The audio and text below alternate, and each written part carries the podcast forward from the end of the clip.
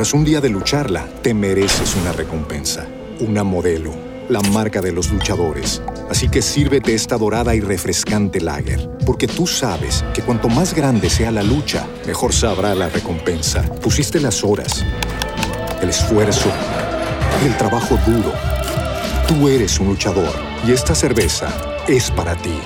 Modelo, la marca de los luchadores. Todo con medida, importada por Crown Imports, Chicago, Illinois. ¿Te preocupas por tu familia? Entonces, ¿por qué darles solo huevos ordinarios cuando pueden disfrutar de lo mejor? Eggland's Best, los únicos huevos con ese delicioso sabor fresco de granja, además de la mejor nutrición, como 6 veces más vitamina D, 10 veces más vitamina E y 25% menos de grasa saturada que los huevos regulares, además de muchos otros nutrientes importantes. Así que, dales los mejores huevos. Eggland's Best, mejor sabor, mejor nutrición, mejores huevos. Queremos más relatos y ya tenemos también aquí a nuestro amigo Brian, listo para compartir su experiencia. ¿Cómo estás, Brian? ¿Desde dónde nos hablas? Eh, les hablo desde Phoenix, Arizona. Muy bien, saludos a todos los amigos que se encuentran por allá. ¿Tú eres de México? Sí, eh, yo soy nacido en Puebla, soy poblano. Fíjate que ahí en Puebla tenemos muchísimos amigos peludomaniacos, así es que un saludo a tu familia, que sería muy padre, ¿no? Que te estuvieran escuchando. De hecho, sí, toda mi familia también son peludomaniacos y, y yo. Un saludo para ellos. ¿Cómo se apellidan? Escuchamos la mano peluda. ¿Cuál es tu apellido? A López. A la familia López, que se encuentra en Puebla, pues ya saben, y los familiares de Brian, por supuesto. ¿Y qué nos quieres compartir? Les voy a, a comentar este relato. Fue una experiencia relacionada a un suicidio. Yo no sabía absolutamente nada. Voy a hacer, eh, a comenzar un poquito desde el principio. Eh, yo me dedico a lo que es carrocería y pintura. Incluso desde México, pues siempre me he dedicado a ese oficio. Entonces, esa experiencia yo la viví aquí. Recientemente, cuando yo había encontrado trabajo aquí sobre sobre eso, sobre carrocería y pintura aquí en Arizona, este, hubo una ocasión en el que un día llegó una camioneta. Se me hizo bastante bonita e incluso hasta, pues imaginé que, que, era, que era nueva. De hecho, la mayoría de los coches, pues aquí están cuidados, tanto de pintura, todo, tanto de interiores. Sí. Entonces, en esa ocasión, vi que esa camioneta llegó, pero se me hizo, se me hizo muy extraño, no sé, me causó una impresión de verla porque eh, fíjese que yo hasta cierto punto tengo muchísima sensibilidad para ciertas cosas, percibo muchas cosas y entonces al, al, al yo ver esa camioneta, la estacionaron, llegó al área de trabajo, al, al estacionamiento. Ese mismo día que se ingresó esa, esa camioneta al estacionamiento, yo recuerdo que me quedé tarde con mi patrón. Estábamos trabajando, me quedé a hacer tiempo extra y ya a punto de cerrar todo, ya de irnos, cerramos este, pues todas las cocheras donde guardamos, donde se hace todo lo de carrocería, nos aseguramos que todos los carros que estaban en el estacionamiento pues también tuviesen su alarma. Pues pasó, cerramos y en el momento que yo ya estaba apagando las luces de, del área de carrocería, escuchamos, más bien yo fui el que escuché que una alarma se activó en el estacionamiento. No se me hizo raro porque pues eso suele pasar, suele pasar porque pues como hay gatos o animales que andan por ahí, a veces hasta con el sonido de, un cueto o algo, las alarmas se activan. ¿Cuál fue mi sorpresa, Gina? Que al, que, que al abrir la, la puerta del garage, era esa camioneta. Era una camioneta Durango blanca. Sí. Y esa es la que tenía la alarma prendida. Entonces tomé la llave, presioné el botón de, de apertura y volví a ponerle el alarma. Hasta ahí quedó por ese día. Entonces, como nosotros todos nos organizamos por órdenes de trabajo, eh, tengo más compañeros que trabajan conmigo, entonces se van dando carros para cada quien. Y al otro día en la mañana me toca la casualidad que esa camioneta la iba a trabajar yo. Entonces, pues todavía aún me saqué más de onda porque dije, fue casualidad, ¿no? O sea, el, el yo verla, el yo sentir, dije, bueno, pues no, tiene, no, no pasa nada. Sí. Recuerdo que eso fue hace como dos años, en el mes de junio, julio, donde aquí hace un calor infernal, yo creo que alrededor de unos 44 grados centígrados. Los carros calientísimos por dentro. Entonces lo que siempre hace uno, pues antes de meterse al coche, prende el carro y prende el aire acondicionado todo lo que da, porque está muy caliente. Entonces, en el momento que yo, que yo abro la camioneta y la arranco para, para, para poner el aire acondicionado, yo no me había sentado en la camioneta, simplemente abrí la puerta, estiré su brazo por, por la temperatura que se sentía y sentí como el brazo se me, se me enchinó, se me erizó la piel. Y me, me causó demasiada rareza porque dije, normalmente eso me pasa cuando o tengo miedo o hace frío, pero solamente mi brazo derecho fue el que se me erizó. Hasta ahí quedó, se enfrió la camioneta y todo. La metí a mi área de trabajo, la ingresé. Eh, posteriormente a eso, pues como tenía que trabajar la parte de enfrente de la defensa, se tenía que restaurar la pintura y todo eso, le tuve que levantar unos gatos hidráulicos, dos gatos hidráulicos, uno de cada lado. Ok. En ese momento me dieron ganas de ir al baño, fui, hice mis necesidades y todo tranquilo. Y resulta que cuando regresé uno de esos gatos ya estaba abajo. ¿Cómo? Y se me hizo extraño. Yo incluso pues no, no hay divisiones, somos tres compañeros que trabajamos en la misma área. Sí. Pero no hay división, o sea, estamos trabajando al aire libre. Dije, a lo mejor alguien lo quiso ocupar y me lo regresó, ya no lo volvió a subir. Le pregunté a mis compañeros, me dijeron, no, dice, nosotros ni nos dimos cuenta y pasó ya se me estaba haciendo un poquito rara la situación, pero no le tomaba tanta importancia. Volví a subir la, eh, la camioneta en el gato, pero esta vez me aseguré de ponerle unas torres, porque como tenía que, enmascarar parte de abajo y, dije, no quiero que se me vaya a venir la camioneta encima. Claro. Entonces pasó, empecé, empecé el proceso de enmascarado y terminar de lijar lo que me faltaba, ¿no? Para, para concluir el trabajo de, de carrocería pero eh, para eso yo necesitaba abrir el cofre de la camioneta. Entonces a mí se me había olvidado porque pues creí que no lo iba a necesitar. Dije, no, lo puedo, puedo ponerle el masking tape alrededor de aquí, ¿no? Resultó que sí, lo tenía que abrir. Entonces en el momento que, que yo intento abrir el, el, cofre, ya saben que, que, normalmente en todos los carros la palanquita está debajo del tablero. Y, al, y al asomarme, al, tratar de buscar dónde estaba esa palanca, eh, me ayudé con, una lámpara. Sí. Y debajo de, ese asiento vi unas pequeñas manchas como, como de sangre seca. Órale. Y, y ahí, ahí ya se me hizo bastante extraño, pero traté de buscarle la lógica posible, decir, pues es un lugar donde se te derraman sodas o, o líquidos. Pues todavía en mi, en mi escepticismo de buscarle lógica a todo, pues así lo imaginé. Ok, terminé de empapelar todo y cuando yo ya estaba a punto de, de ingresarse a cabina de pintura, eh, las luces se prenden las luces de emergencia, las intermitentes. Y a mí es lo que me sacó todavía más de onda. Eh, me metí dentro de la camioneta para, para ver si el botón estaba presionado y el botón no estaba presionado, simplemente se activaron. Entonces creo que en ese momento pues ya, ya no podía buscarle o encontrarle lógica a eso. Eh, lo único que quería era terminar porque ya se me estaba haciendo demasiado ilógico lo que me estaba pasando. Terminé mi trabajo, eh, eh, mi jefe le ingresó a cabina de pintura porque él es el que funge como, como pintor ahí también. Y él tomó la camioneta sin ningún problema, la pintó y todo se acabó. Al otro día, eh, tengo otros compañeros que se dedican al área de, pulido. Sí. Pulen ya el trabajo de pintura y todo eso. Entonces resulta que al otro día la camioneta no arrancaba. Mm. Al otro día la camioneta no, no, arrancaba y no arrancaba. Incluso hasta le pusieron un arrancador eh, para que le, ayuda, le ayudara la batería y la, la batería solamente se escuchaba como que cuando se muere la batería, que no te dan marcha en absoluto, así se escuchaba. Entonces llegó un compañero y me dijo, oye, dice Brian, ¿tú trabajaste en ella ayer? Le digo, sí, pero todo arrancó normal, o sea, todo sirvió normal. A ver, eh, ayúdanos, échanos la mano y no, pues sí, y entonces ahí voy. En el momento que yo me meto a la camioneta, doy el llavazo y a mí me arranca. Órale. Entonces ya, ya se quedan y pues yo todavía me saqué más de onda y ya no, pues ya que, ya que estás arriba, dice, pues ayúdanos a llevarla para allá pasó. Ese, ese día eh, fue el último día que vi esa camioneta. Y cuando llegaron, eh, llegaron por ahí el trabajo se concluyó, llegaron unos, una pareja de, de señores americanos Sí.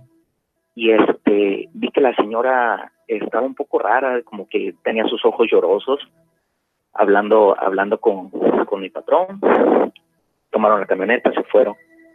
Abre mi patrón su puerta, me toma del hombro y me dice que bueno que se fue la camioneta. Le dije, ¿por qué? ¿Se fueron contentos? ¿No? Dice, sí se fueron contentos de, de volver a, a verla bien, dice, pero qué bueno que se fue, dice, porque su único hijo que esa familia tenía se suicidó de un tiro ahí. Ah. Le cambiaron el asiento, dice, y las demás, la- las demás vestiduras eh, las pudieron las pudieron lavar, quitar las manchas orgánicas de sangre y todo eso. En ese momento, cuando mi patrón me dice eso, no sé, se me vino un frío, un escalofrío extremo, porque ahí estaba la lógica de todas las cosas que me estaban pasando. Sobre todo, sí, la- las manchas de sangre ya tuvieron una explicación, ¿verdad? Sí, no, hombre, no, pero como te comento, o sea, yo trataba de buscarle, oh, no, pues fue soda, fue un líquido o algo, nada extraño, pero eso, eso fue algo, una, una experiencia que incluso eh, yo no la recordaba, no la recordaba, salió porque eh, hace como tres días estaba hablando sobre esas experiencias de suicidio con mi esposa y de lo que decía que el maestro Soham, ¿no? Que cuando eh, te quitas la vida, Sí. que, que tu cuerpo paralelo se queda dentro, se queda dentro, dentro de este plano y, y me quedé y dije, ¿será que esa persona todavía, su alma que habrá quedado atrapado dentro de, de, de un vehículo, que fue su vehículo, que él usaba a diario? Sí, desde luego, es una forma de manifestarse. Ahí justamente lo que ya hemos comentado, una muerte repentina, una muerte trágica, una muerte con mucho dolor. Y fíjate que no sé si ustedes tengan en cuenta esto que han platicado muchos expertos y aquí se ha comentado en alguna ocasión, que las personas que se suicidan de acuerdo a gente que ha tenido ciertos contactos, no me pregunten cómo, pero que de algún modo saben hacer este tipo de, pues de, de entablar comunicación con los muertos, dicen que lo que hay en un suicida es remordimiento y arrepentimiento. Es decir, que generalmente las personas que se decidieron quitarse la vida se arrepintieron una vez que ya se dieron cuenta que pues no es un juego, que es muy serio y según personas que han tenido este contacto dicen que hay muchísimo, muchísimo sentido de culpabilidad por haber cometido el peor error que les causó la muerte. Fíjate que ahorita de lo que tú comentas y ya platicando con. Brian, hay casos documentados de sobrevivientes de suicidios o intento de suicidio Sí. que recuerdan su experiencia en el estado después de la muerte, estas experiencias cercanas a la muerte. Y en la mayoría de los casos se dieron cuenta de que habían cometido un grave error y querían volver atrás y elegir de nuevo. Entonces, por eso, cuando alguien, por ejemplo, que en este momento nos estuviera escuchando y entre sus opciones tiene esta, yo creo que sí la tiene que pensar más de dos, tres, cuatro veces porque esta es una puerta falsa. El tiempo o el lapso en el que estamos físicamente en este plano es muy pequeñito, tan pequeñito como el hecho que vayas a un cementerio y veas donde está inscrito el nombre de la persona que ahí están eh, guardando sus restos y tiene la fecha de nacimiento, un guion y la fecha de su muerte pues el tiempo que nosotros estamos aquí está reducido a ese guion. Ese lapso es tan pequeño que no vale la pena encontrar la salida o la supuesta salida en precisamente, Nacho, acabar con tu vida para querer solucionar ya sea problemas emocionales, de salud, económicos, porque esto no lo va a solucionar. A lo mejor así aquí en esta tierra dice, sí, ya me olvido de todo. Sin embargo, lo que sigue, yo creo que es más difícil, ¿no? Claro que sí, desde luego, Gina. Estaba yo recordando, eh, pues ese pasaje que ya hemos comentado aquí, ¿no? Lo que dicen las escrituras al respecto de esta vida eh, que, que, nosotros tenemos y, y, me llamó poderosamente la atención. Es más, se me quedó grabado ese pasaje, ese versículo que dice que es mejor perro vivo que león muerto. Así utiliza estas expresiones. Es mejor perro vivo que león muerto, porque el que vive sabe que ha de morir, pero los muertos nada saben ni tienen más paga porque su memoria es puesta en olvido. Así que imagínate, cuando ya perdemos esa calidad de, de, poder decidir, de poder hacer cosas con este cuerpo físico que tenemos, pues ya todo prácticamente está perdido. Brian, una experiencia que no vas a poder olvidar. Eh, créalo que no, como les repito, sí hubo un momento en mi vida como que sentí que eso no sucedió. Y, y déjeme, déjeme comentarles algo, que eh, todo esto que, que me causó un poquito de sensibilidad a percibir ciertas cosas, eso no es de siempre. Eso me pasó eh, relacionado a través de lo mismo, de un intento de suicidio. Ah, yo ahorita, gracias a Dios, tengo la edad de 25 años. Sí. Cuando yo tenía 15, eh, pues en la etapa de la rebeldía, fui un adolescente muy rebelde, eh, un adolescente pues que se le facilitaban las cuestiones de irse a topar con amigos y tener incluso a lo mejor también drogas al alcance. Entonces, eh, yo recuerdo una vez que yo intenté, que yo intenté cometer un suicidio. Eh, no sé, fue una tristeza, una depresión tan grande que se lo atribuyo al alcohol, que es un depresivo también. Sí, que después si uno se siente triste y luego tomado, pues más te, te, ahogas, ¿no? Que, en esa depresión. Que es que para olvidar las penas se utiliza el alcohol, pero lo único que hace es agravar todo, ¿no? La verdad es que sí. Entonces yo tomé un cinturón. Yo recuerdo bien, era un cinturón de, de mi papá, un cinturón de cuero. Y este, pues lo até a una, a un portatelevisión que había hecho mi papá. De metal, pues muy fuerte. Dije, no, pues creo que es el momento. Entonces yo creo que estaba tan perdido en, en, en, en, el, en el estado etílico que estaba y luego más en la tristeza que, que no me importó nada, simplemente traté de subirme a la esquina de una cama y hacerlo. Entonces, en ese momento que yo intento y, y que mi cuello toca el, cinturón, ese cinturón se rompe. Eso es un cinturón de cuero fuertísimo. La hebilla se, se, partió, como que se partió en dos y se tronó. Entonces, pues yo me di un tremendo fregadazo que pues me costó pararme, me costó porque caí de, de asentaderas. Después de que yo intenté eso, ¿sabes qué, Ginny Nacho? a mí se me vino mucha percepción a ciertas cosas, mm. cosas que yo no veía. Después de ese intento, como que eh, empecé a ver la vida de diferente, totalmente de, diferente manera, pero empecé a tener un poco más sensibilidad en, ciertas cosas. Eh, tuve experiencias con nahuales también, eh, tuve experiencias con, con, con una, una, una, niña que se aparecía cerca de la casa de donde yo vivía en México, porque, pues como saben, también en Puebla hay mucha, mucha, mucha actividad respecto a nahuales y brujas. Sí, claro. Y, y creo que, que, que el haber intentado eso me dejó como que siento yo esa percepción. Siento a un lugar que llego, a una casa. Eh, incluso les puedo comentar algo. Claro, adelante fuimos a fuimos a California a, casa de, de una hermana de mi esposa.